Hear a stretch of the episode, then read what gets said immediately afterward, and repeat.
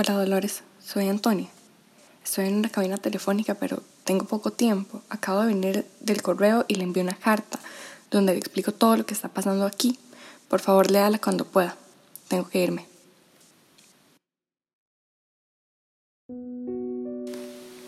...15 de marzo de 1978... ...Matagalpa, Nicaragua... ...Dolores... ...no sé si se ha enterado... ...pero la situación aquí ha empeorado desde hace unos meses atrás. Hemos estado viviendo bajo un constante estado de terror. Tal vez has escuchado hablar de Pedro Joaquín Chamorro, un periodista opositor de la dictadura de Somoza, que siempre habló sin miedo sobre las atrocidades de su gobierno. Bueno, pues lo asesinaron en enero, por orden del mismo Somoza, pero, por supuesto, eso no lo dicen los medios. Desde entonces, el pueblo se ha comenzado a manifestar porque esta muerte fue símbolo de la opresión, de la violación al derecho de libre expresión y el silencio que quieren por parte de las personas. En un principio eran marchas pacíficas, pero poco a poco se han vuelto más violentas. Además, ha habido una huelga nacional y ha ocurrido ya varios intentos de levantamiento armados contra el gobierno que no han resultado en más que muertes civiles. Lucas ha llamado en su provincia constantemente hay altercados. Hay varias personas desaparecidas ahí, porque los han estado secuestrando para sacar información y saber quiénes forman parte del Frente Sandinista de Liberación Nacional, también llamados sandinistas, que es una guerrilla de izquierda que está en contra de la dictadura somocista.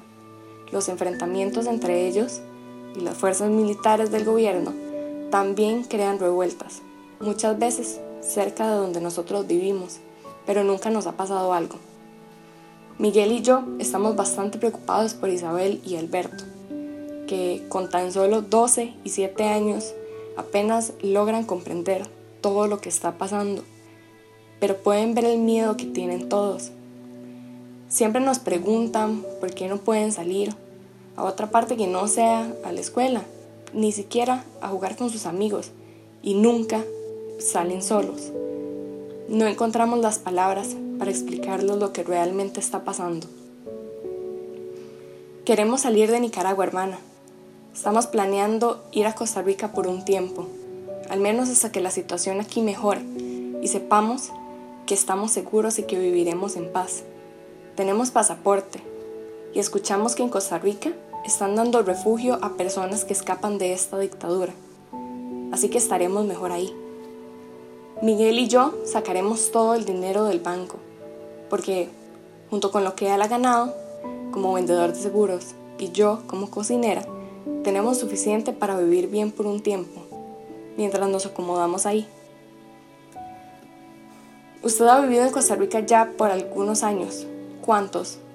Dos, tal vez. Pasa rápido el tiempo.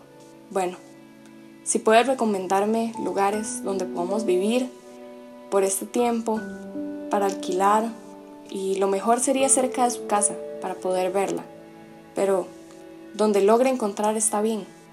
Además, necesitamos una escuela donde Alberto pueda terminar su primer grado e Isabel su sexto grado. Un lugar bueno, donde sepa que van a recibir una buena educación, porque aquí les pagamos una escuela privada para que tengan un futuro mejor. Así que sería bueno continuar así en Costa Rica. Contésteme en cuanto pueda, por favor. Nos vemos pronto. Antonia.